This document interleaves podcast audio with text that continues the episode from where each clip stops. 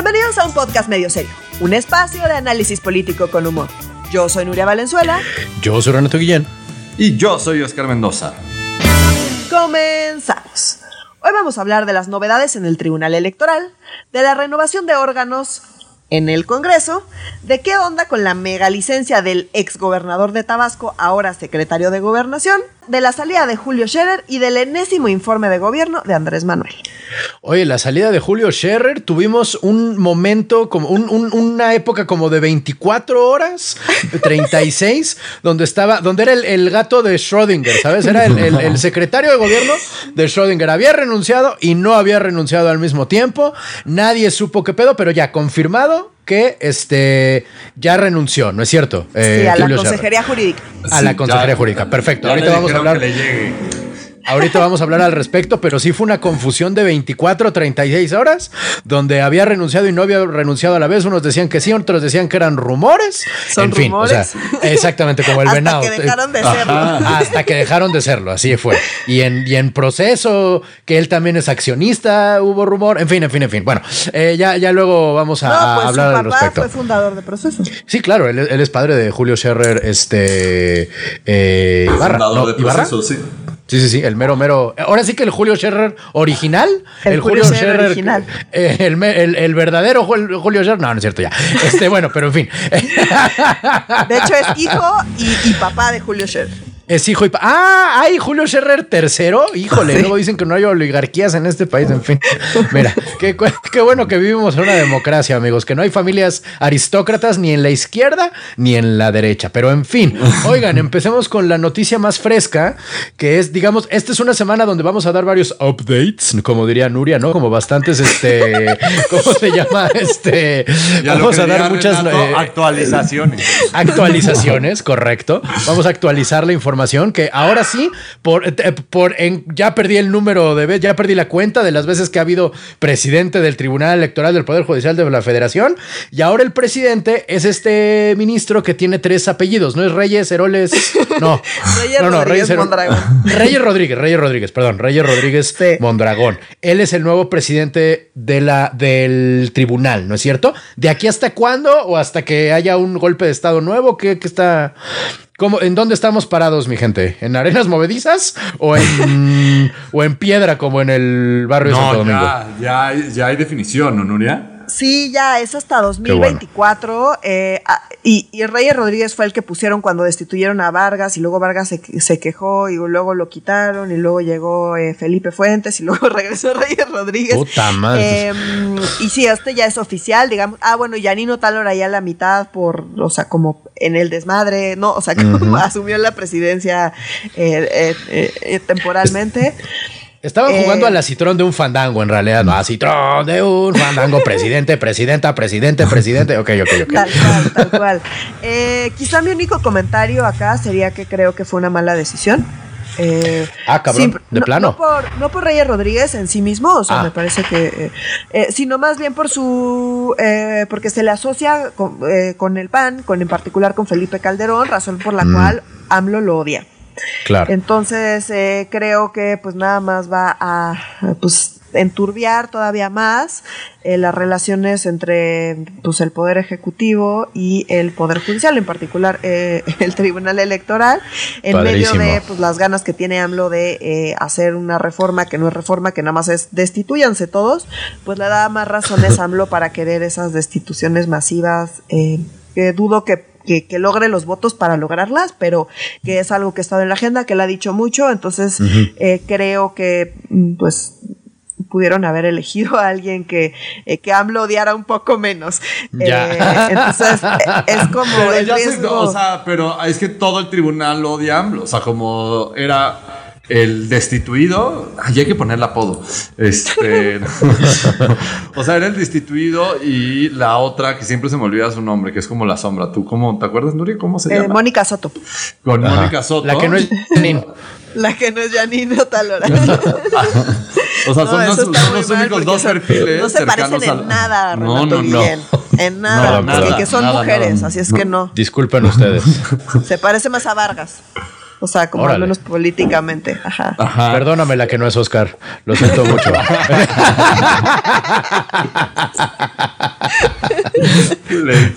Pero, o sea, pero no hay muchos perfiles cercanos a la presidencia. Esa es la, la realidad. O sea, como en parte de cómo fue la destitución de. De ¿Cómo lo llamamos? Del Sí, que impresentable. No. Es que no, ya hay muchos impresentables, ¿no? Sí, o sea, de no, eso es muy cierto. Sí, uno- le Vargas, de Varguitas.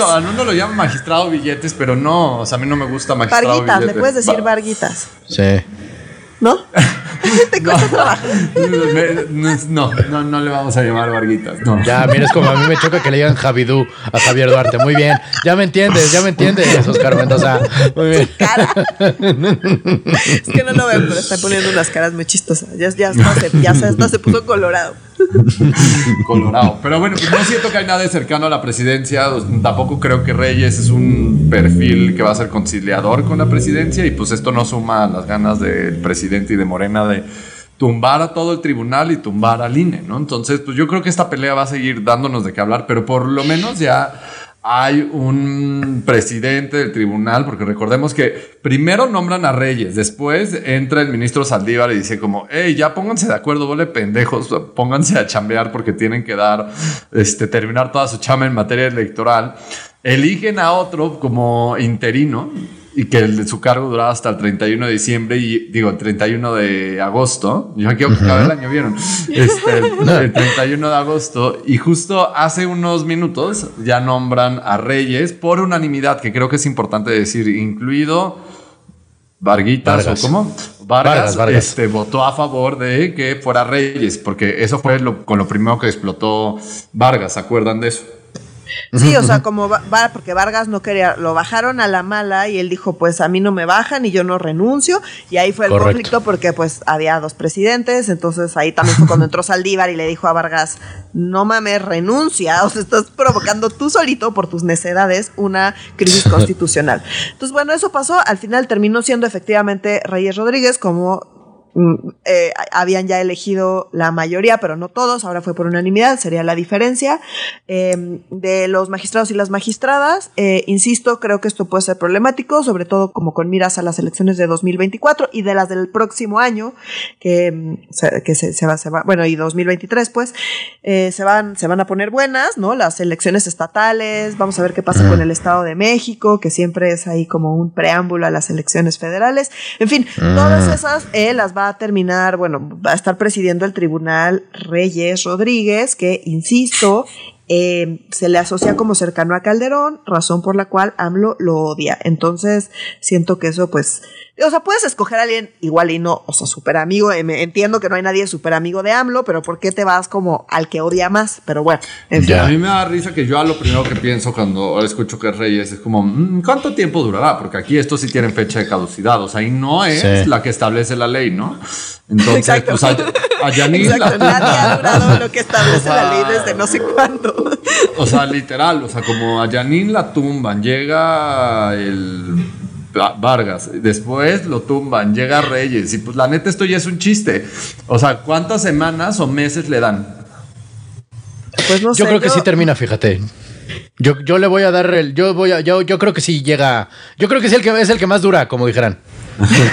Qué pendejo. No. No Como dijeran los clásicos. Tampoco, tampoco quedan muchos, ¿no? O sea, no le van a dar la presidencia a Mónica Soto. Pues quién Eh, sabe, o puede regresar Janine, ¿no? O sea, como es que no sé, como que esto ya es que un no sé si pueda regresar, porque creo que era mejor opción. O sea, si ya te vas a ir a ese equipo, digamos que son Janine, Otálora y Reyes Rodríguez, creo que era mejor opción Janine Otálora. Eh, o sea, Sí, no, porque- no, no, o sea, como en... Sí, coincido. No, políticamente era mejor opción, porque, Ya. insisto, la peor opción políticamente desde la perspectiva de AMLO es Reyes Rodríguez. Entonces, Claro. si ya trae un conflicto ahí y pones justamente al magistrado, que se acerca más con quien AMLO odia más también, pues es el único. O sea, ese es mi comentario, pues ya veremos qué pasa, vamos a ver qué. Pero qué- no sienten que esto es como una película, cuando juegan las películas mudas y la pianola y que todo tenía que ser muy exagerado. así, y es como... se Es como el juego de las dramático. Sí, literal Ajá, están es- jugando el juego de las sillas. Y exacto. pues tampoco pues hay no. muchos, ¿sabes? Son siete. y pues o sea, ya bajaron a dos, o sea, como que no, no. O sea, no. ya van en el tercero. O sea, como Sí. el, el tercero es la vencida, según ellos. En el mismo periodo de presidencia, discúlpenme. O sea, como no es que ya haya terminado la presidencia de uno, no, los han bajado. Sí, exacto. O sea, sí, ha, ha- ha estado, ha estado muy atormentado ese, ese tema, esa silla, ha estado muy peleada. Y bueno, Definitivamente. ya. Según Vamos Yo a ver insisto, Yo insisto que esto sería muy divertido si no fuera que se están llevando la democracia entre las patas. O sea, si entre ellos no se confían, ¿cómo esperan que nosotros, los votantes, vamos a confiar en ellos? Y entre ellos, ¿sabes? No, es que este es mendigo. No, es que este no puedes confiarlo. O sea, coño, Ahora- pues son jueces, cabrón. En su defensa, en su defensa, o sea, nosotros hablamos todo el día del Tribunal Electoral porque somos muy ñoños, pero la enorme mayoría de la gente no sabe qué es el Tribunal Electoral y no podría importarle menos. Menos. De sí, veras somos son- tan ñoños, Nuria, pero ¿cómo crees? Yo es la primera noticia que recibo de que soy ñoño. Neta, híjole, qué, terrible situación. Me siento como Bart Simpson cuando se ven los lentes de Milhouse y dice, ¡Ah, soy un nerd. Así como así me siento con este descubrimiento tan grande y poderoso. Oiga, oye, mi, querido Oscar, también ya empezó la temporada, no, digo, ya estamos eh, hablando del cierre de temporada de la, tremenda corte, ¿no? Ahora hay que hablar del inicio de temporada de el Congreso, ¿no es cierto? Es decir, ya, ahora sí, hay órganos nuevos, ¿no? Este, ya, Ya, ya, sí.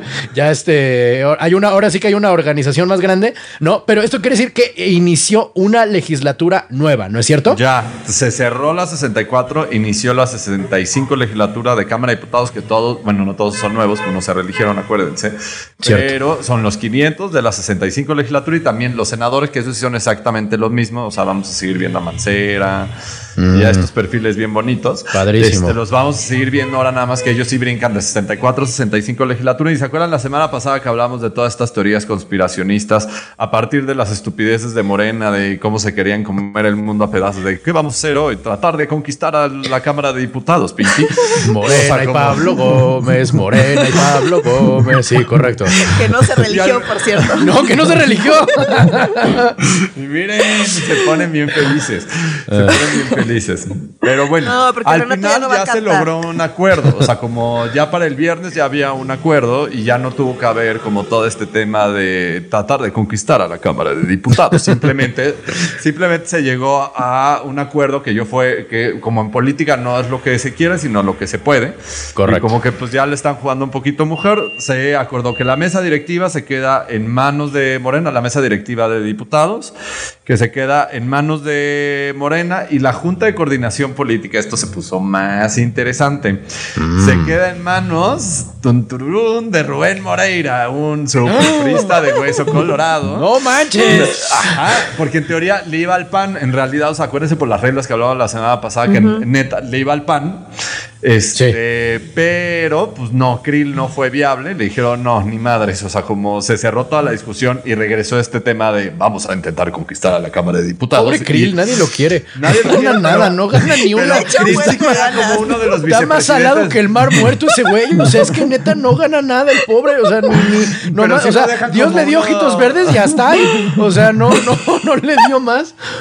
Pero sí lo dejan como uno este, de los vicepresidentes de la mesa directiva. O sea, como está Carla Yuritsi Almazán como vicepresidenta de la mesa directiva, Marcela Guerra del PRI como vicepresidenta de la mesa directiva y Santiago Krill como vicepresidente de la mesa directiva.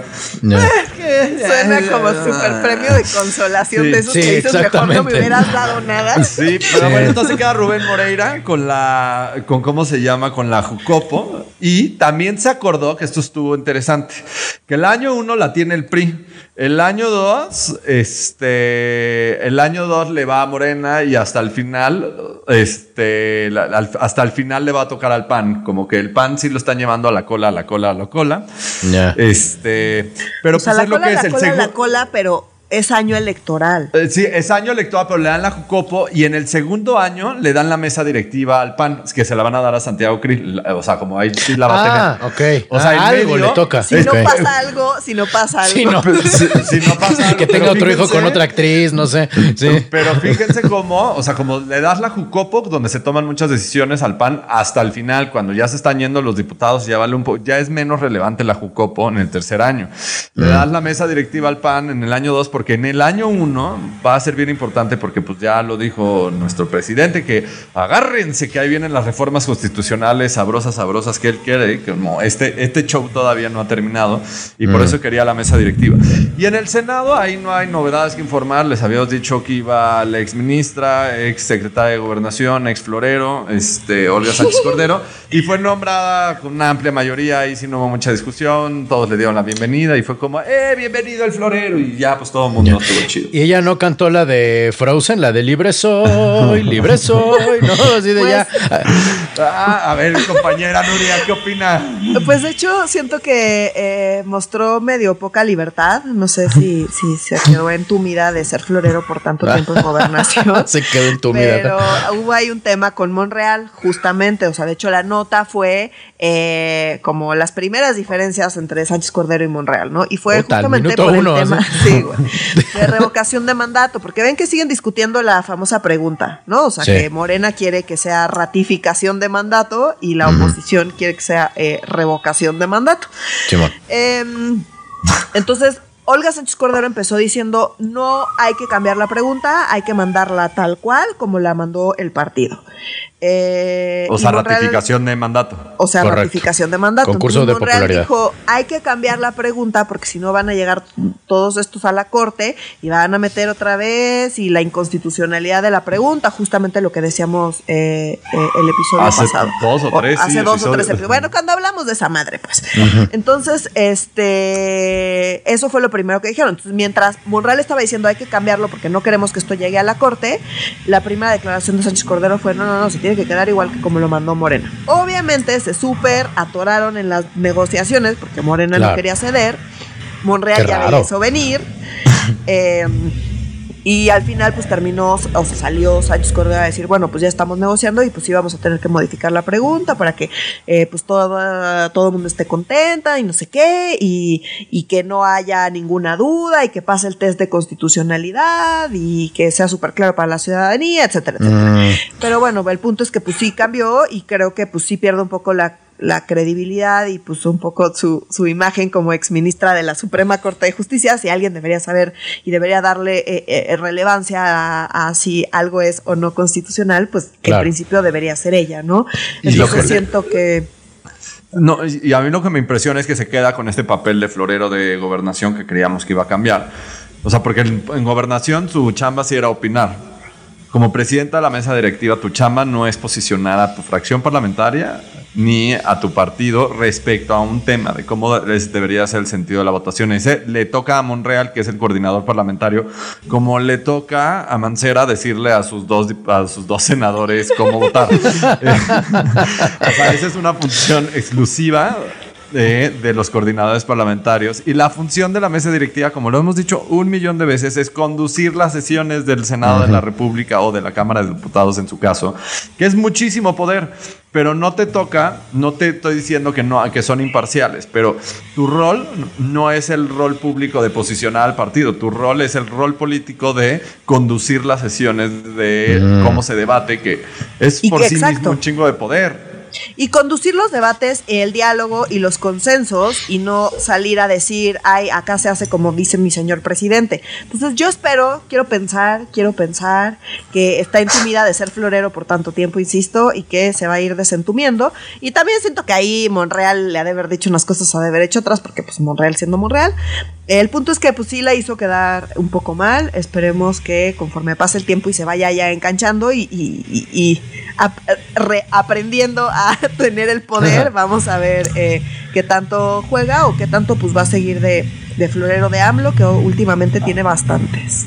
que se desoxide nuestra querida eh, Olga Sánchez. Bueno, no sé si nuestra querida, yo soy un poco, me es medio intramuscular la, la, la, la señora. Espero, espero haga un buen papel de guardar el orden en la mesa porque, híjole, o sea, luego sí hay más. Siento que es más fácil ser maestra de kinder que presidenta de la mesa directiva en ciertas legislaturas, ¿sabes? O sea, en, en- en ciertos momentos es más fácil. Pero bueno, oigan, eh, nuestro flamante, hablando del el tema, digo, el, el- el puesto que ocupaba Olga Sánchez, ¿no? Nuestro flamante secretario de gobernación, Adán Augusto, ¿no? Este, que es el otro López de Tabasco, este, no sé si lo vieron cuando entregó el informe, la hermosa eh, respuesta que dio para no hablar de si Scherer había renunciado o no. Iba, iba caminando así y entonces en el chacaleo los reporteros, oigan, pero renunció no se renunció. Y el otro dijo, ahorita voy, les contesto, es que estoy caminando mucho y no, me cuesta trabajo respirar. O sea, lo estoy parafraseando. Pero su, su estrategia para no contestar el chacaleo fue, estoy, eh, tengo, no tengo condición física. Y entonces, como alguien que no tiene condición física de, de veras, lo encuentro ofensivo y es apropiación cultural de una discapacidad. No, no es cierto ya. Este, exagero, pero bueno, este, él, él era gobernador de Tabasco hasta hace muy poquito y esto trajo problemas, ¿no es cierto, mis queridos eh, expertos en legislatura? Déjenme ser muy claros. Adán López es el gobernador electo con licencia de Tabasco y ahora secretario de gobernación. O sea, porque puede regresar cuando se le hinche el huevo a ser gobernador a la chamba para que lo habían elegido. ¿Cómo? Y la semana pasada ya no nos dio tiempo pues, porque, nos, porque nos clavamos en otras cosas, ya no pudimos contarles esto. Pero justo como el gran reto de que nombraran a Dan López secretario de gobernación es que la constitución de Tabasco es sumamente clara. El gobernador puede pedir licencia, pero por un periodo máximo de 60 días. Si se ausenta más de 60 días, ahí era todo un tema de elección extraordinaria. O sea, como que no quedaba, claro y la interpretación se iba más porque es más nuevo son, porque no lleva muchos años en el gobierno, lo eligieron hace poco, pues que iba a tener que haber elección extraordinaria. Y a lo que dijo Morena y Adán López como, hey, espérense, esas son sus interpretaciones pendejas. Entonces el día que pide la licencia y que era gobernador también, con su facultad de mandar iniciativas al Congreso, manda una iniciativa al Congreso de Tabasco para modificar la constitución, que adivinen qué, fue aprobada con 29 votos a favor, 0 este, en contra y dos abstenciones. No manches. Donde los diputados le aprueban justo, los diputados locales de su Congreso local le aprueban justo lo que dijo el señor Adán López, que no, que eso de los 60 días son pendejadas. Entonces ahora el nuevo texto constitucional es, dice claramente que un gobernador puede pedir licencia con tiempo, con tiempo completamente indefinido, no se preocupen, que el Congreso del Estado nombrará a un, a un gobernador interino, que no tiene que ser el secretario de gobierno del Estado, que se acuerdan que también habíamos como lucurado ahí, como quién puede ser, y en una de esas queda el secretario de gobierno. No, eso lo decide el Congreso internamente, y que cuando, después de que le den su licencia al, al gobernador electo, puede regresar cuando se le hincha el huevo, solo le tiene que mandar una cartita al Congreso diciendo, hey, ya quiero regresar, saquen al que hayan puesto y ya puede regresar sin problema alguno a ser gobernador por los años que le queden o los días que le queden. Y eso es lo que sucedió. Ya se aprobó, así sin discusión alguna, en periodo extraordinario, en chinga, este, y ya le dieron la, licencia a Dan López y eh, también cambió ahí quien iba a estar en, este, como secretario de gobierno del Estado y nombran a Carlos Manuel Merino Campos como gobernador interino que lo elige el Congreso del Estado de Tabasco. ¿Quién es este Carlos Manuel Merino? El brazo de derecho de Adán López, que nadie lo eligió públicamente, que nadie emitió un voto por él, pero Carlos Manuel era el, hasta hace unos días, el superdelegado de Tabasco, que ese es un puesto federal, pero en realidad Carlos Manuel eh, es el brazo derecho, siempre ha sido el brazo derecho de Adán López. Cuando fue senador de la República, Adán López era su suplente, de hecho terminó su proceso, su, su término como senador este, este Carlos Manuel, pues porque Adán López se tenía que ir a hacer campaña, entonces pues, pues, o sea, como hay prioridades en la vida, muchachos. Claro. Hay prioridades. los superdelegados son como, como el pool de lo que sea para la 4T, ¿no? Es como tráete Sí, son como la banca. exacto, exacto. Pues sí, pero. Cambio en Tabasco. sale Andrés, sale López, entra Merino. Sí. Aquí mi único comentario es que esto está perfectamente mal porque en términos generales, y seguramente se lo van a super pasar por el arco del triunfo porque pues así son, pero en términos generales cuando se trata de puestos de elección popular, o sea, esto es en una democracia, son como puestos súper importantes. Claro. No puedes hacer modificaciones porque la gente votó por una persona que sí, pertenece a un partido y lo que tú quieras, pero votó por una persona. Entonces la gente votó por este señor para que fuera su gobernador. Y hace ahora poquito este señor, tiempo. hace poquito tiempo, y ahora este señor se sale, pues tendría que la gente elegir a una persona que quieren que los gobierne. Entonces, el que no pase por este, que cambien las reglas ya después de que sucedió la elección. O sea, yo como elector elijo una persona bajo ciertas reglas, aunque la gente no se sepa las reglas, ese no es el punto. El punto es que hay unas reglas bajo las cuales sucede una elección. Entonces yo elijo a una persona bajo esas reglas. Ya que elegí esa persona, si quiero cambiar las reglas, está muy bien, pero esas reglas normalmente tendrían que aplicar hasta la siguiente elección. Hasta que vuelvas a elegir una persona ya le aplican las nuevas reglas. Pero que cambien las reglas a la mitad del camino ya habiendo elegido a una persona, eh, me parece que es perfectamente antidemocrático y eh, no va a pasar nada al respecto, pero yo sí solo quiero decir que esto no está bien. ¿No sí, que Tabasco se lo atora mucho como la vida política nacional? O sea, como les pongo varios ejemplos. O sea, como Tabasco era un estado 100% selvático, hoy en día tiene menos de 5% de selva. ¿Por qué? Eh, pues porque Pemex decidió que había que explotarlo muy cabrón, ¿no? Entonces nadie le preguntó a Tabasco y vamos a deforestar todo Tabasco y por eso es uno de los estados más que, que, más inunda, ¿no? Este, les quitan a un gobernador y es como, ay, no, y para traérselo a, a, nivel nacional y es como, ay, no pasa nada, pues modifican la constitución, no le preguntan a la gente y pasa esto justo que lo acaba de decir Nuria, ¿no? O sea, es como, no votaron por este, este superdelegado y no se preocupen, todo está bien, todo está bien, nos va a cuidar, es como si, fue, si siguiera siendo el López. ¿No? O sea, como que me vienen uno y otro ejemplo, o sea, como puedo seguir y seguir de la cantidad de decisiones que son tomadas por los tabasqueños y me parece sumamente injusto porque pues sí es un estado no solamente que vale mucho y en cultura, económicamente, como quieran, pues sí me parece una mamada como el grado de democracia que hay ahí y el poco grado de decisión que tiene, ¿no? Y la relación tóxica que tiene también con la federación. Sí, no, y, y, y esta administración digo, perdón, administraciones anteriores no están exentas de tratar a Tabasco, perdón, con la punta del pie. ¿Saben quién fue gobernador de Tabasco? Mario Villanueva. ¿Saben quién fue gobernador de Tabasco? Este, Roberto Madrazo. O sea, ¿qué más quieres que tener esos dos hijos de su madre gobernándote? O, sea, Garnier o Garnier, como se llama. Andrés Garnier, sí, muy cierto, gobernador de Tabasco también. Con la mano en la cintura se postuló para presidente municipal de, de Villahermosa, gracias a de Dios. Villahermosa. bueno, no. Es, e, e, esa es otra también, una cosa más personal que yo tengo con Tabasco, es que Villahermosa es uno de los lugares más feos de toda la República Mexicana. O sea, se debería llamar Villa Horrible, me cae de madre. O sea, el día que México necesite una lavativa, lo van a meter por Villahermosa, me cae de madre. Pero este, fuera de eso, de lo estéticamente poco placentero que es ese lugar. Y el calor, este, ¿qué onda con el calor que no te ah, deja respirar? Ay, no, es una cosa horrible. Pero siento que si ya te tocó Pemex, ya te jodiste. O sea, como... Ah, sí, pregúntale a Coatzacoalcos. sí, sí, vámonos a Campeche, sacó al güey. O sea, como tiene una mejor relación con la federación, pero este, pero no mames, o sea, como que siento que Pemex jode lo que toca, no, no sé cómo decirlo de mejor manera. Definitivamente Tabasco es un Edén, entonces merecería un mejor manejo este, político de lo que ha tenido. Pero miren, o sea, si de pronto nos vamos a preocupar por las zonas tropicales mal gobernadas, no acabamos nunca y nomás tenemos una, una hora en este, en este programa que ahora sí va a ser una hora. También hay, Tabasco nos dio AMLO, entonces Sí, mira, Oaxaca nos dio a Vasconcelos y a Porfirio Díaz, o sea, y a Benito Juárez. También no, no todo el origen es destino, créeme. Este...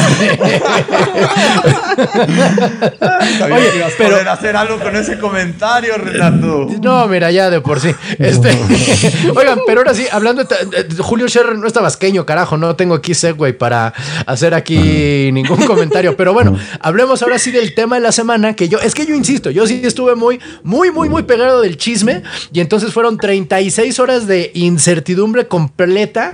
O sea, ni en tiempos de Cedillo había habido una incertidumbre de si seguía trabajando el señor o no en la oficina. Pero entonces, eh, y regresando a lo que decíamos al principio, Julio Scherer ya no es más The Hand of the King. De, para los que vieron Game of Thrones, el, puesto al que renunció Julio Scherer era básicamente ser la mano del rey. Eh, y ahora lo ocupa para AMLO. Sí, sí, sí. no, no, no, no había no todos los, eso. Sí, no todos los consejeros jurídicos son muy poderosos. O sea, con Calderón fue muy poderoso el consejero jurídico, con Peña también, con Fox. Ah, es que justo yo tengo esos dos recuerdos y entonces así como tengo noticias que nunca ha sido, no es, es medio nuevo que sea tan poderoso. Sí, o sea, porque pues, es un puesto que podría o no tener poder. A diferencia de gobernación que solía ser, o sea, una, una secretaría muy poderosa, la más poderosa en todos los sexenios, o sea, eso era como sistemático. La vicepresidencia. Eh, eh, la consejería jurídica de presidencia no, no necesariamente. Pues. Pero sí Ah, tiene mucho poder, o sea, tiene poder porque un consejero jurídico es el que le redacta las iniciativas al presidente que manda al Congreso. Entonces, si redacta, pues normalmente tiene una labor de cabildeo político en el Congreso para asegurarse que lo que va a mandar no es una pendejada o Claro. para meter goles, como lo hizo Scherer una y otra vez, como él fue el que le metió el regalazo para el ministro presidente de la Suprema Corte estaba toda la parte de la la reforma judicial, o sea, como sí tiene mucho poder, este, y también es el abogado del presidente, o sea, como sí tiene Ajá. poder, pero hemos visto pocos consejeros jurídicos con tanto poder como Julio Scherer, o sea, ese güey sí le podía hablar a la oreja y sucio al presidente y se lo sentía rico, yo creo. Claro, el otro le pedía más. Y entonces supongo que su suplente será una persona que todos vamos a conocer a la primera, con una carrera este, notoria y con un nombre que en cuanto lo digan todo el mundo va a decir, ah, claro, obviamente la respuesta obvia para este puesto tan importante es esta persona tan conocida y famosa, ¿no es verdad? No, Renato, en la 4T nada es obvio. Nada es Ah, obvio. no. O sea, acuérdate. Recuerda que hoy traemos Animaniacs o, o cómo se llama, Pinky Cerebro en la cabeza, porque siento que Sí. todo hoy me está llevando ahí de, pues que sí, está medio raro todo, ¿no? Pero no, eh, nombraron a Estela Ríos. Ustedes obviamente saben quién es Estela Ríos, la nueva consejera jurídica de la presidencia, ¿verdad? Sí, no, claro, eso, los ríos Papaloapan claro. y Hemos hablado de este... ella aquí mil veces. Déjenme Sí, el río Balsas, el río Ríos. Lerma, este... Estela Ríos dirigió el registro civil de la Ciudad de México. ¿Ya les está sonando? Ah, no, mira, lo- la kermés el- el- el- No, no, no, sí tuvo un puesto bien relevante. Fue la consejera jurídica de Andrés Manuel de 2000 a 2006. Duró los seis años cuando era jefe de gobierno. cuando era jefe de gobierno. Y Ah. obviamente se acuerdan de ella con el desafuero, ¿no? O sea, porque era su abogada, en realidad. Ah, no manches. No, pues sí deberíamos recordarla, pero la neta es que no. la- no, no la esposa, es que miren la, hacia dónde voy. No, no el esposo de Loreto Ortiz, que es el que hizo la estrategia legal para defender a Andrés Manuel en el, en el desafuero, que lo hemos traído tanto a colación últimamente. Ah. En realidad la debió diseñar Estela. Pero déjenme contarles de más relevante de Estela. O sea, como eh, obviamente en esta administración todo el mundo la tiene presente, ¿no? De quién es Estela, ¿dónde estaba Estela? ¿Ustedes se acuerdan dónde estaba Estela? Pues, Sí, claro, en no, los últimos yo tres había años días que no dormía. general de ordenamiento. Sí, o sea, tenía un puesto bien relevante. Era la directora general de ordenamiento de la propiedad rural en, este, en la Secretaría de Desarrollo Agarro- Agrario, Territorial y Urbano. O sea, como. Ah, la madre. Esas No, que te no, aparte, o sea- es de esas que la gente se le olvidan. Solo por Rosario Robles nos seguimos acordando que existe. Pero Muy sí, ¿no? cierto. Y por Ramírez Eso es muy Marín, yo como un yucateco, o sea, como yucate- yucateco y después pues ya la agarra Rosario Robles y pues bueno. Pues.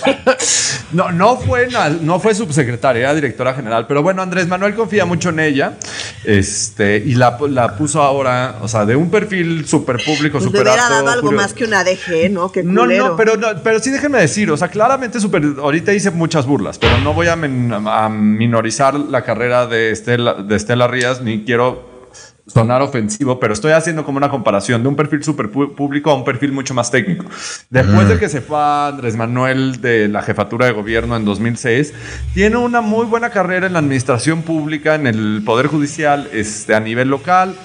O sea, es una funcionaria que es un perfil mucho más técnico, no es un perfil, te- no es un pe- perfil político, no es un perfil visible y que yo creo que va a ir a hacer su chamba, pero su chamba claramente ya no va a ser el planchar cosas ser con el muy Congreso. distinta a la chamba de Julio el Scherer. poner, el poner a ministros en la Suprema Corte como lo hizo Claro. Julio Scherer, el poner este, consejeros electorales, el poner, me puedo seguir y seguir y seguir y seguir, porque Julio Scherer tenía un poder impresionante y no era un puesto electo, o sea, como si era un, diablito que le Si susurraba era al oído a titiretero muy cabrón, Sí, Julio muy Scherer. cabrón. Y Estela no va a ya ser. no va a ser, exacto. Pero eso también nos lleva como a la siguiente conclusión. Bueno, a mí me lleva en automático. Como ahora que llega el nuevo López a la Secretaría de Gobernación, yo estoy, me estoy dando cuenta que la Secretaría de Gobernación pasa de ser un florero y que a todo el mundo le valía madres, que era antes donde se operaba la política nacional del país. O sea, ¿se acuerdan cuando la tenía Chong? Era pues, a mí Sí, sí me daba Chong favor era- que ese pendejo tuviera control de la policía del país. O sea, como... Yo Sí. tenía control de todo y él atendía los temas, ¿se acuerdan que Del CISEN, de todo. No, y todos los temas educativos, todos los conflictos educativos.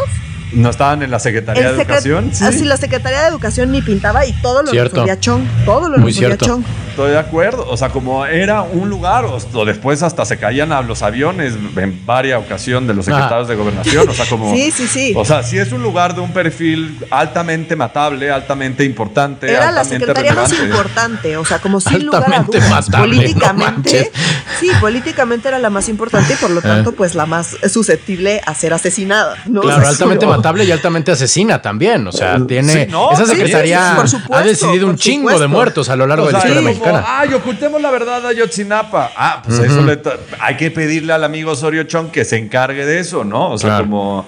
O sea, sí tiene un poder impresionante. Con Olga Sánchez Cordero, obviamente, ese no era el juego. En realidad, ese era el juego de la Consejería Jurídica y de otras dos personas muy cercanas a Andrés Manuel. O sea, como ese era el juego político y por eso redujeron a ese grado la Secretaría de Gobernación. Pero llega Dan López y no. Llega Dan López y es como Scherer a tu casa, mano, porque también la salida de Scherer a mí me indica dos cosas. Es como, ¿qué tan fuerte la debió haber cagado?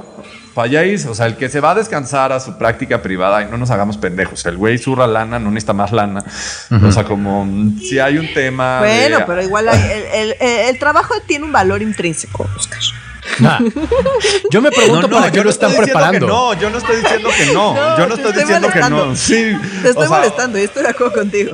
O sea, pero el trabajo tiene un valor intrínseco, sí, pero ¿qué trabajo quiere? O sea, como tengas o no tengas lana, lo relevante para mucha gente es el poder. Y Scherer es alguien que le gusta el poder. Cuando dirigía la revista Proceso, le gustaba el poder, le mamaba hacer la oposición, le mamaba estar pegando. Ahora cuando tiene el poder, o sea, como no vas a decir que de ser consejero jurídico, ser el diablito que le habla al presidente, de poder poner ministros a la Suprema Corte, eliges racionalmente irte a tu práctica privada. Está de hueva. O sea, de, No, Yo digo que está descansando para regresar con fuerza. O sea, es como cuando en las películas de terror matan a Jason y todos dicen, ah, se acabó la peli, voltean y ya no está. O sea, eh, siento que es un poco así, como que viene la segunda, Sharer parte 2. A No ver, sé, pero yo ¿qué tenemos? que- ¿Qué tenemos? ¿Qué tenemos? O sea, como para que pueda hacer cierre parte 2.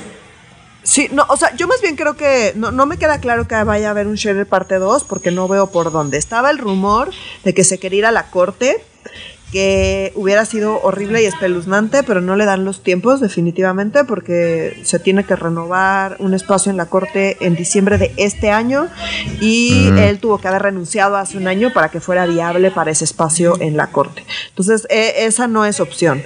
Eh. Sinceramente no le veo ninguna otra opción. Yo no veo que nadie eh, de la A ver, oposición les voy a poner dar un nuevo juego, o sea, como los, o sea, como ayudando como un poco la hipótesis de Renato, o sea, como si no puede ser, no puede ir a la Suprema Corte Nuria, este, otra puede ser, lo mandaron a la banca para ser gobernador, o sea, como les voy a ¿De leer los dónde, estados en hay elecciones el próximo año, o sea, termina la gubernatura en el, aquí tengo mi lista, en Durango, en Quintana Roo, en Aguascalientes, en Tamaulipas, en Oaxaca.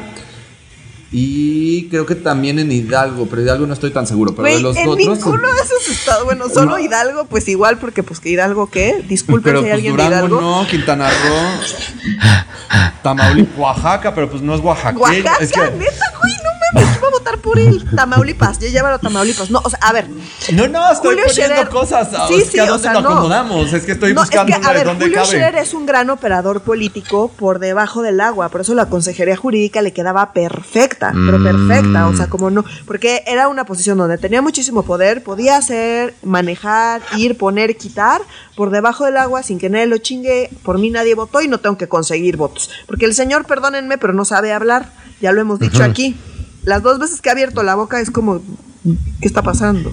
Sí. Entonces es, es, es un mal candidato porque pues no es candidato, no es para que la gente vote por él, es para, que- para pensar, mover, generar acuerdos, y sabes, o sea, es una persona claramente muy inteligente, pero que no tiene para nada madera de eh, candidato, para nada. Eh, ¿Y al INE?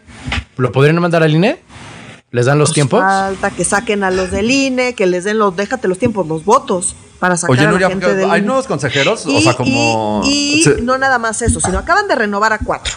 Ajá. Primero, o sea, eso, es- eso acaba de pasar. Y la otra es que no le van a dar los votos en el INE, porque suponiendo que no hace AMLO la locura que quiere hacer, que no le van a dar los votos para lograrlo, Ajá. y que llegar, la verdad es que no sé cuándo toque el siguiente, ya van a salir, porque salen ya, justo Lorenzo Córdoba va de salida Sí. y creo que Ciro Murayama también. No Estoy sé, casi hay- seguro que sí, pero Sí, creo que sí. definitivamente. No, no le tocan al siguiente presidente. No, no, no, le tocan a AMLO, pero ahí les va el tema. Las reglas como están ahorita es pasan por todo un proceso. Tienen que elegir eh, a los mejores, les hacen exámenes, pruebas y demás. Queda una lista y de esa lista la Jucopo elige las ternas. Órale. No hay manera posible en el universo en que la oposición le vaya, por ma- suponiendo que Julio Scherer pasara por todo ese proceso y llegara a la última parte y quedara en el último listado, que se lo, o sea, se lo tendría que ganar, digamos, hasta ese punto, eh, la Jucopo decide eh, quiénes quedan en las ternas. No hay manera en el universo en que la oposición vaya a meter a Julio Scherer en ninguna terna de ningún tipo de nada. No va a Mm. pasar. Entonces, pues por más que llegara al último y que fuera el mejor en el examen y entregara el mejor ensayo, hiciera las mejores entrevistas y bla, bla, bla, bla, bla, por más que llegara a ese punto, la Jucopo lo, va- lo detendría. Y ese es el último Mm. paso. Antes de que pasen las ternas al pleno, la Jucopo decide quiénes quedan de la lista que manda el, em, el comité técnico, em, que son los que evalúan y hacen la evaluación de todos los aspirantes eh, la Jucopo termina definiendo de esa lista que manda el comité técnico, la Jucopo de- define eh, ya las tercias que se van a- al pleno. Entonces, ese último filtro no lo pasaría No va, Scherer no, jamás. no, no.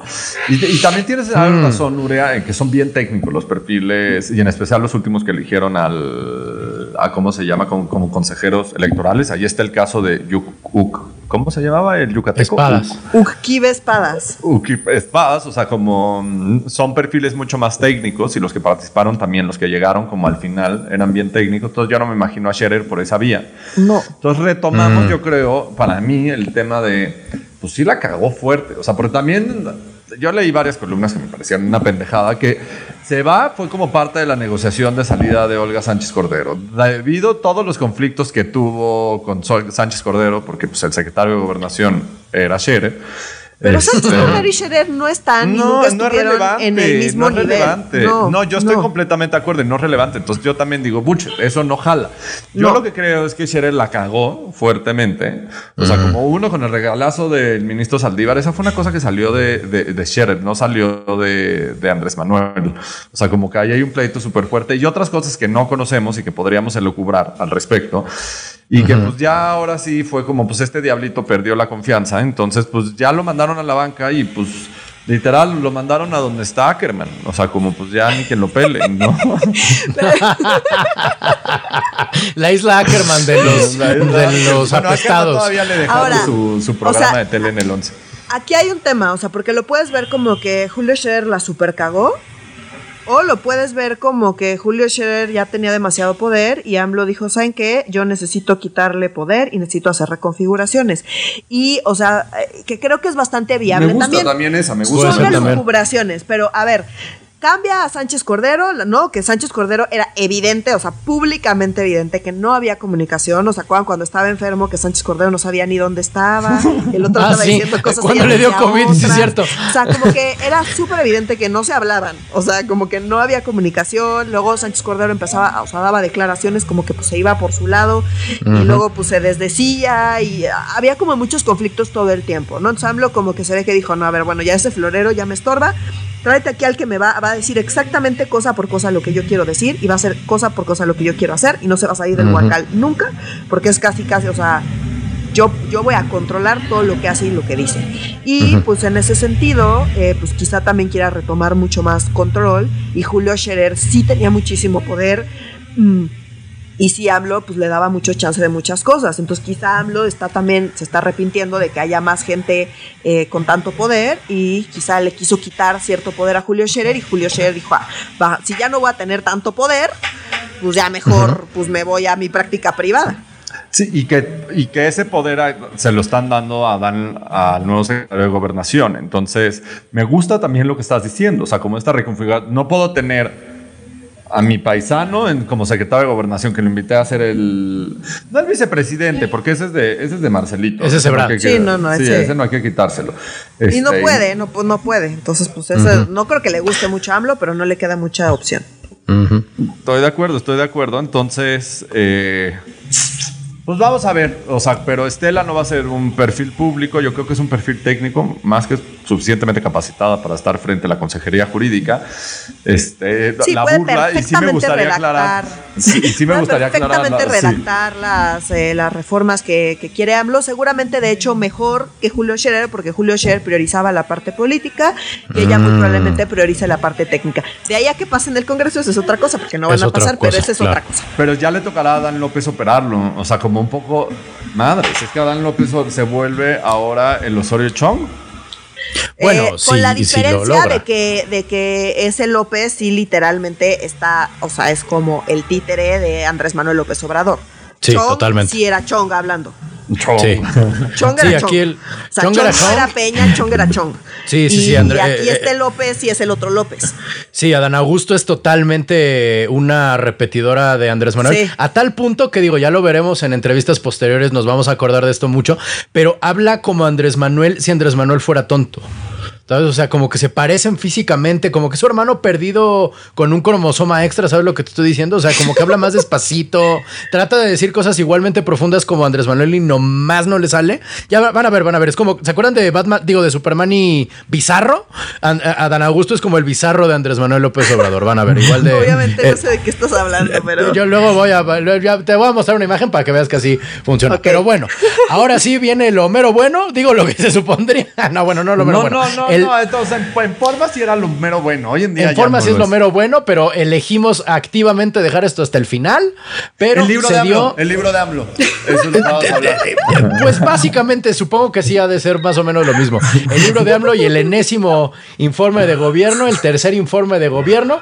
Creo que no hay mucho que decir salvo nuestras opiniones personales, entonces descósanse, mi gente. Bueno, uno, ¿alguien ya compró el nuevo libro de AMLO? No, ya yo sí lo quiero leer, me da, cur- me O da sea, Yo nunca los compro, estoy esperando a que me llegue el PDF. Ya me va a llegar, seguro. No, no, no, ya, ya te lo pedí, Nuria, va camino a tu Ah, casa. Rolex, por Ah, favor. súper, ya, va, súper, ya va camino a tu casa, así, lo, o sea, como yo sé que tienes ese fetiche de leer esas cosas. huevo. Entonces, Sí, pues la ya va camino es a tu casa. Sinceramente, creo que es muy revelador leer los libros de AMLO. Todo el mundo asume que no los escribe él y todo el mundo asume eh, que, que no es relevante leerlos. Y yo he encontrado es. que eh, ha sido para mí muy revelador leerlos. Eh, me parece que me ha ayudado muchísimo a entender quién es Andrés Manuel López Obrador. Y estoy absolutamente convencida de que sí los escribe él y que además no acepta a, ningún editor de ningún tipo, ningún tipo de edición es aceptable eh, porque está perfectamente mal todo, ¿no? O sea, Órale. como que las No, referencias según están... yo, sí tiene ghostwriters, pero él escribe la introducción. Estoy siempre, o sea, como la introducción y la conclusión son de él, de su plumita, así él escribe. Me lo imagino en Palacio de, en Palacio Nacional, en el escritorio. Yo de siento que lo se debe sentó. dictar, que debe dictar partes, porque además ahí te va la otra cosa. también. O sea, siento que va por ahí, te voy a decir por qué. Porque AMLO es como súper malo parafraseando y diciendo lo que dice, y todo el tiempo está citando libros. En el libro digo tal, en el libro tal. Lo dice con mucha seguridad. Lo dice con la seguridad de alguien que no tiene un ghostwriter. Cuando alguien tiene un ghostwriter, dice, lee mi libro, y ya, pero no se mete en detalles. Exacto. Eh, él sí se mete en detalles siempre. O sea, si dice, en el libro menciono tal, en el libro menciono tal. Y de verdad tú los lees, ves la redacción perfectamente mal, eh, ves las citas completamente desactualizadas, ¿sabes? O sea, como ves que el cuadro dice una cosa y el texto dice que el cuadro dice una cosa que no dice. O sea, como que son cosas que, que siento que si le vas a si vas a cobrar por escribir un libro, pues quizá tendrías un poco más de cuidado. Entonces, por eso tengo yo la teoría. Es que no pasa por, o sea, ¿cómo se llamaban los libros? No, no pasa por porrúa, o sea, como yo Sí, creo o que sea, le- Sí, la no editorial tiene- se llama Morena. o- No tiene edición, no tiene edición, o sea, no hay una persona que se dedique a editar textos que, que haya pasado por ahí, eso es súper evidente, lo cual me lleva a pensar que sí son sus palabras, no nada más eso, sino que literalmente son palabras que él dice y, y cómo, cómo está estructurado, o sea, de verdad, los libros de AMLO son horribles, son una tortura, pero son muy reveladores, o sea, sí nos... Sí podemos entender mucho mejor a Andrés Manuel López Obrador al leer sus libros, así es que eh, no estoy dispuesta a darle un solo peso, pero agradezco que me lo envíes. Híjole. Eh, yo, yo te lo resumo, yo te lo resumo. Matilde tiene una mamá pirata. No, no es cierto. Este- No, pero, ya, pero ya vieron cómo fue- es más relevante el libro que el tercer informe de gobierno. O sea, por eso Ah, hasta te duda. interrumpí, Sí, te interrumpí. Renato. Discúlpame. No, no, no, Eh, lo, lo entiendo perfectamente. O sea, no, no, mira, yo que he cobrado por escribir libros de otros, te digo que estoy absolutamente convencido que el, el bueno, aquí le dicen ghostwriters, en el negocio les decimos negros, ser el negro de Andrés Manuel López Obrador debe ser una tortura porque en efecto estoy seguro que se la debe dictar. Sí, Entonces imagínate, creo. si hablando habla despacito, imagínate dictando. O sea, imagínate No, la y qué tortura bueno que, que debe viajan ser. aerolíneas comerciales y se mueven en coche, pues porque tiene un chingo de tiempo, ¿no? Entonces, como en el trayecto de seis horas, que Sí, debería a huevo. hacer Sí. una hora como cualquier presidente. Entonces, Así en es. el trayecto de seis horas, pues según yo, Ahí. ya me gustó la idea de que lo dicta. Sí se los Estoy compro. seguro, o sea, te lo Sí, yo también. Sí, de yo que también creo. el negro, eh, de que el escritor fantasma recibe texto o literalmente escucha a Andrés Manuel y lo transcribe. O sea, es, es Sí. escribano, no, no, Les, Sí, les sí, en su escritor fantasma. hay estenógrafos o estenógrafas. O sea, como justo y viajan con ellos. Ya ves que viajan Sí. siempre con su ayudantía que... Sí. Yo estoy eh, o sea, como convencida, estoy ¿eh? casi seguro. Estoy Sí, convencida, me yo gusta, estoy convencida. Sí, sí, sí, sí, sí. Es muy buena estenografía la que hay en tanto en las mañaneras como en. Yo, la neta, no vi el, el informe, o sea, vi los resúmenes y leí la estenográfica. Ah, Tiene muy buen. Quien sea el estenógrafo o estenógrafa de Andrés Manuel, es bien chido. No se le va una sola palabra y hasta se pierde. Yo los invito a mi gente y a ustedes dos también, mis, mi querido amigo, mi querida amiga, a que lean a Andrés Manuel antes de escucharlo, porque pierde todo su superpoder. O sea, si lo que Andrés Claro. Manuel dice, dices, Claro. este es un paciente de un, de un, de un hospital mental. ¿Sabes? O sea, no, no puede ser que el que está diciendo esto es el presidente, ¿sabes? Porque el tono, en la postura, verlo como que dices, órale, va. Si es algo presenciable lo que está diciendo, lo lees y dices, ah, no man, de, de veras va a empezar con la política energética en el tercer informe antes que la pandemia. Ah, cámara, ok. Bueno, venga, no, está bien. Aquí estamos para, ah, para, para un viaje largo y, y- y este, ¿cómo se llama? Con, con harto, con hartos brincos. Justo por eso Eh. les digo que es muy evidente que no hay edición ahí. Así No. es. Pero bueno, ¿qué les pareció el tercer informe, gente? ¿Cómo la ven? Pues regresamos a las viejas formas, ¿no? Como a mí me pareció muy impresionante. O sea, como fue el primero, que el primero todo tenía que ver alrededor de la cuarta transformación y el proyecto de gobierno y todo eso. El segundo, dado la pandemia, fue un. Y su libro, su libro de, de la transición. Tienes toda la razón. El segundo fue uno- una cosa súper, o sea, como hablar de la cuarta transformación, pero bien importante, como la parte muy conciliadora con, con los empresarios, como entre todos necesitamos hacer que este país crezca, o sea, como, y no nos ha ido tan bien, pero ahí vamos chingando. Somos los mejores en, la pandemia, pero necesitamos como un tema más como cuando tomó protesta, que fue un discurso súper incluyente. Y este no, este fue una cosa como cuando los, los discursos que da en el Zócalo y con todos los patitos o lo, como lo que o pingüinitos aplaudiendo. ¡Ay, qué Focas! Las focas, las focas. Sí, las focas, Focas gracias, las focas, perdón, es patitos todos. Si los patos no aplauden, Oscar. Sí, si ves un pato sé, aplaudir, uy, estás drogado, ¿no? Este, Mejor Ahora no huyas, te vas a atropellar. Pero, o sea, como mm, hablando de lo maravilloso que es la cuarta transformación, hablando de lo maravilloso que lo hicimos en la pandemia y lo estamos haciendo en la pandemia, de lo maravilloso de la infraestructura que se está construyendo y que si ya lo sacan, él ya está listo, todo está chingón porque la cuarta transformación ya sucedió, o sea, como Yo ya ahorita quiero hablar unas cosas en el pasado.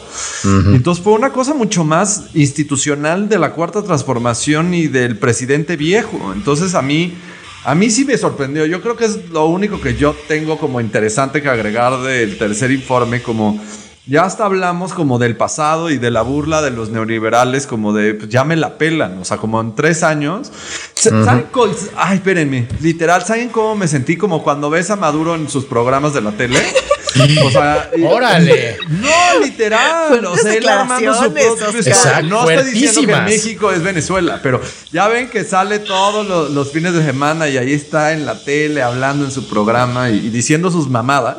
Pues sentí lo mismo. O sea, como ya se siente tan cómodo que este es mi auditorio y digo lo que se me antoje. No en el Zócalo, que en el Zócalo entiendo perfectamente por qué tiene que aludir a todo eso. No, aquí ya es una pinche sonrisota. O sea, cuando lo interrumpían en sus chistes, es como, espérense, se va a poner mejor mi chiste. O sea, es como, o sea, si creen que esto está padre, espérense, les voy a decir algo más chingón y ahí van todos de como...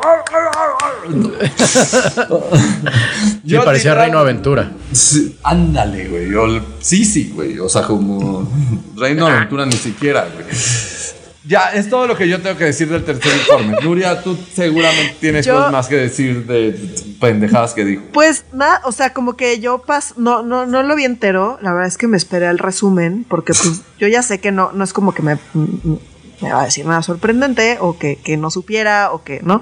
Y pues tengo mejores cosas que hacer y el señor habla muy lento. Pero como que al ver los resúmenes, o sea, como que leí lo que dijo y luego pues veía los resúmenes de como pequeños fragmentos del video, yo pasaba de literalmente reírme en voz alta, o sea, como qué mamá es esa, a, ofenderme como con las mentiras así abiertamente rampantes y, o sea, además con el tono triunfalista que ya, y luego volví a reír, entonces como que pasé en una mezcla entre como reír y ofenderme. Ok. Por las mentiras, así como abiertas mentiras. O sea, cuando llegó a la parte de los migrantes, de que ya no se violan derechos humanos de los migrantes, sí. no mames, como que ahí sí fue así como de. primero me reí, así como es. Y dos días anteriores, los militares dando en la madre a una caravana así todos culero. Los días, o sea, ahorita que están pasando las caravanas, todos los días. Y no, y eso es algo sistemático, no es algo de ayer. Y, o sea, porque dijo, no, no, no, es una cosa así aislada. No es una cosa aislada. No es una cosa aislada, es algo sistemático, es política de gobierno. Es problemático que, que, lo presente así, abiertamente, así como si... Así es una realidad. Obviamente lo de las remesas, por enésima vez, volví a presumir las remesas como un logro de. Es un informe de gobierno, como en qué momento las remesas son logro de gobierno, pues del de Estados Unidos. Pues que les dio un chingo de dinero. Que les dio un chingo de dinero allá y justo ellos pues pudieron pagar a trabajadores. Acá no hay ni madres, está súper mal todo y la gente se tiene que ir cada vez más y recibe más dinero porque acá hay menos oportunidades y se están yendo más. Y dos, porque allá dieron dinero y aquí no, entonces pues esa diferencia hace que pues sí, efectivamente las remesas sean las más altas, lo cual nada más quiere decir que no estamos produciendo aquí, se está produciendo en Estados Unidos, no estamos dando dinero aquí, se está dando dinero en Estados Unidos y AMLO es súper hábil para decir que ese, el logro del gasto en Estados Unidos es logro del gobierno de México que justo ha decidido no gastar. Pero es como si un chavo fifi presumiera el dinero que gana su papá. ¿Sabes?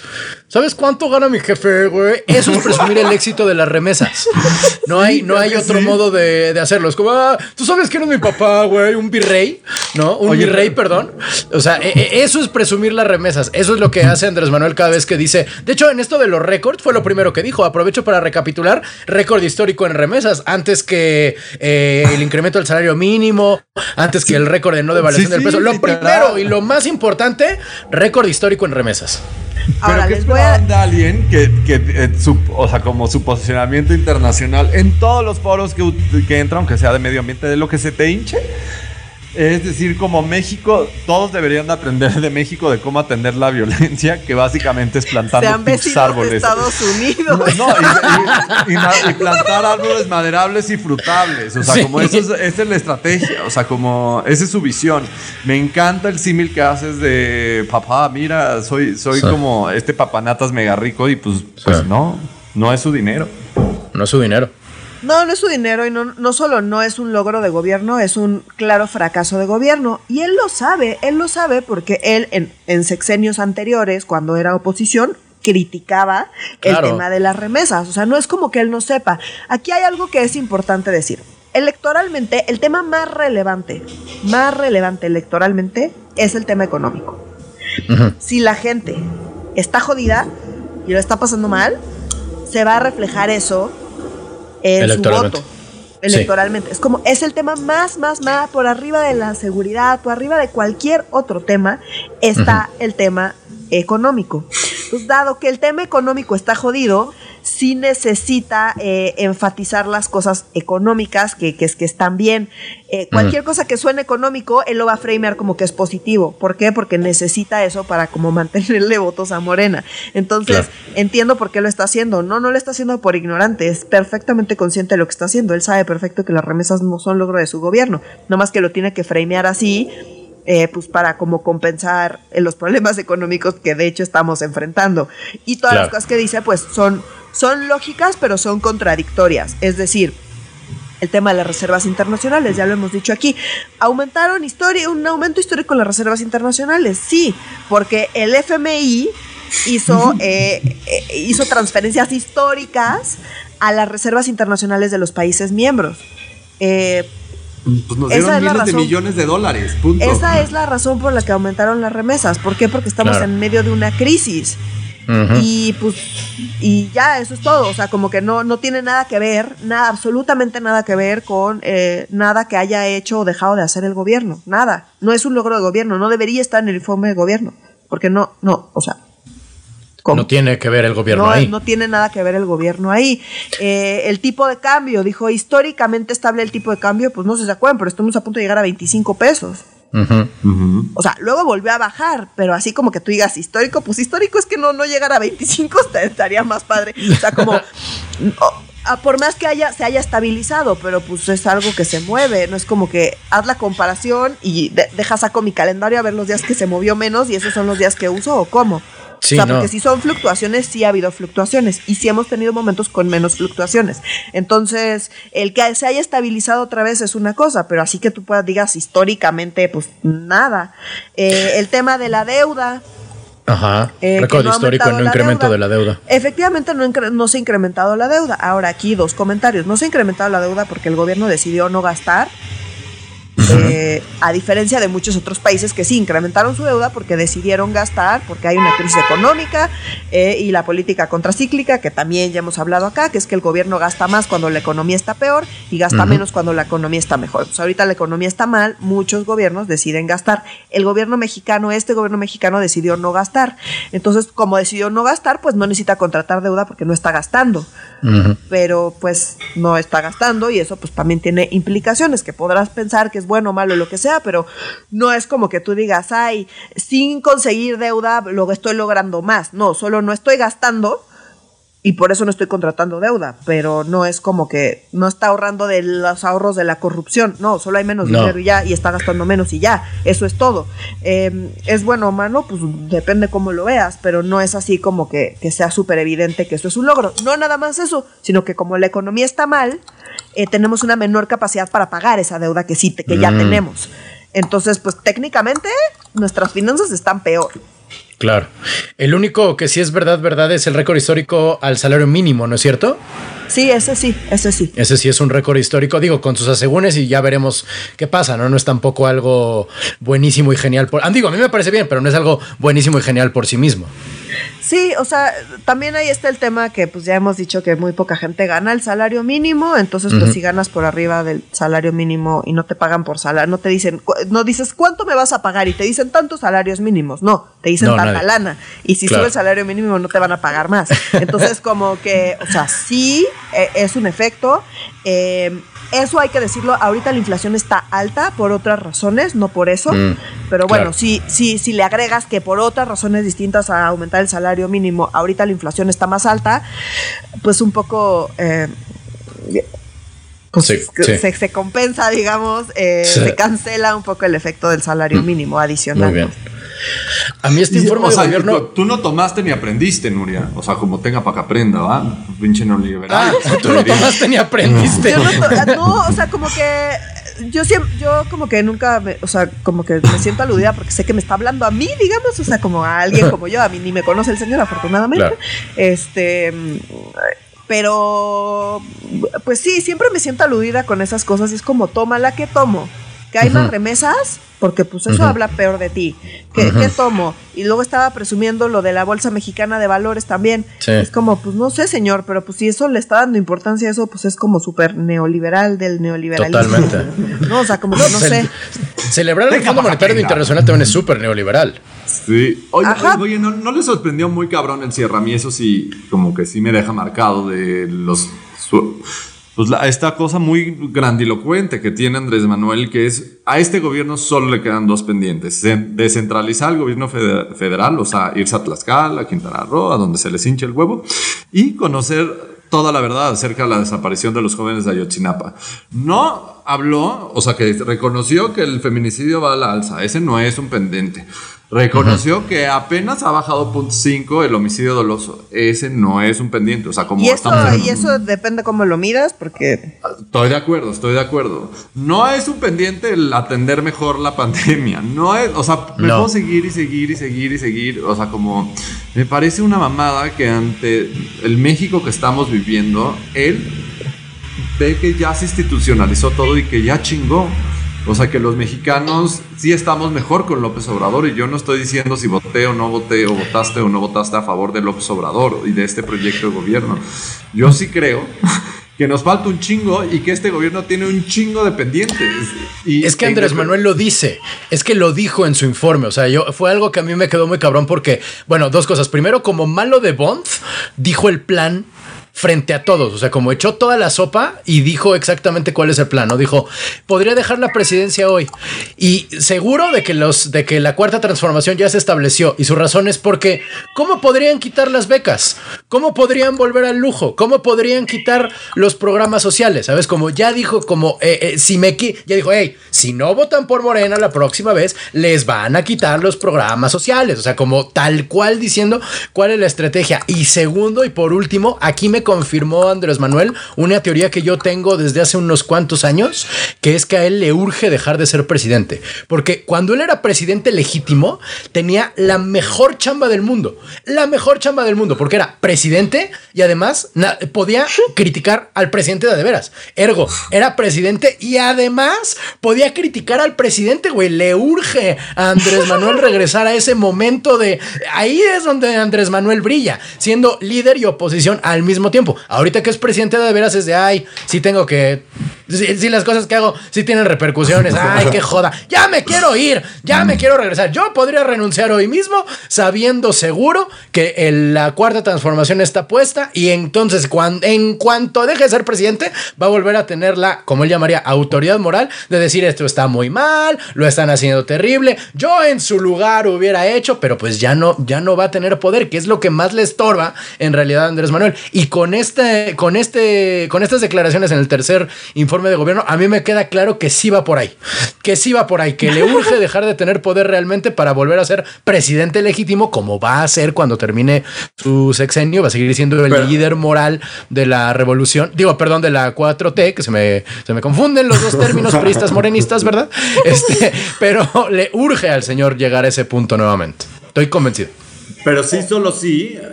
Ahí llega la oposición, o sea, si llega Riquín Canallín o cómo le llama, al, Canallín. No, aunque gane Morena, va a seguir criticando a, incluso a su propio delfín, estoy seguro. No, ¿tú crees que criticaría Chainbaum? No. Sí. Muerto de risa, claro. Sí, pues ya que tiene que perder, ya que tiene que perder. O sea, uy, te Mi lo firmo, güey. transformación ya estaba puesta y ella la cagó. Exactamente, o sea, eso así. es lo- O sea, como. Estoy convencido que eso va a Claro, pasar, convencido. por supuesto. 100%. Yo estoy convencido que le va- se va a hacer como. ¿Y sabes quién hacía eso? ¿Sabes quién hacía eso? ahí en la chingada. ¿Quién? No, ¿sabes quién hacía eso? Salinas. Claro. Sí, es cierto. O sea, el- Wow, en realidad, sí. el, el- el- el alumno mejor de Salinas, y digo, ya veremos a ver si esto se cumple, eh, va a ser AMLO.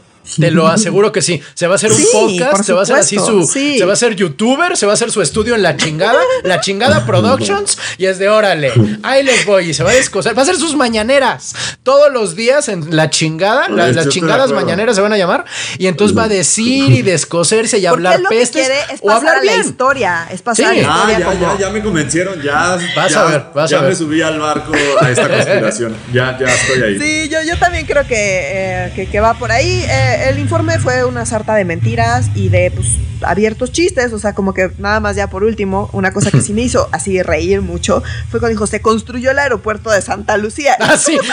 No me acordaba de la cosa esa que vimos, que no tenía ningún sentido y que nos reímos Sí. horas. Y pues, Sí. eh, pero ya se construyó, amigos. Ya se el construyó. aeropuerto de Santa No, Lucía no, que ya hasta le está haciendo su propia aerolínea. O sea, tan jodido está la cosa que está haciendo la propia aerolínea para Santa Lucía con los de Mexicana, Interjet y todo. Acuérdense de eso. De eso hablaremos en otro podcast. Sí, no, está cabrón, ¿no? Y, y, cómo mencionó a sus tres carabelas, Dos Bocas, Tren Maya y este y Santa Lucía. Son como las tres carabelas de Andrés Manuel. Está- y, fueron más importantes que la pandemia las tres. Pero bueno, mi gente, muchísimas gracias por haber estado con nosotros una emisión más de eh, ¿cómo nos llamamos? Este, ah, sí, medio serio. por favor, síganos en nuestras redes sociales que son en Instagram estamos como arroba medio serio. En Facebook estamos como Facebook diagonal medio serio MX. Y en Twitter en arroba medio guion bajo serio. Por favor, manténganse en contacto con nosotros y entre ustedes. Eh, estamos muy contentos de las interacciones que se logran y les agradecemos, ahora, como decía Raúl Velasco, el favor de su atención. Este, si nos lo permite el virus y el sistema capitalista, nos vemos la próxima semana. Adiós. Adiós.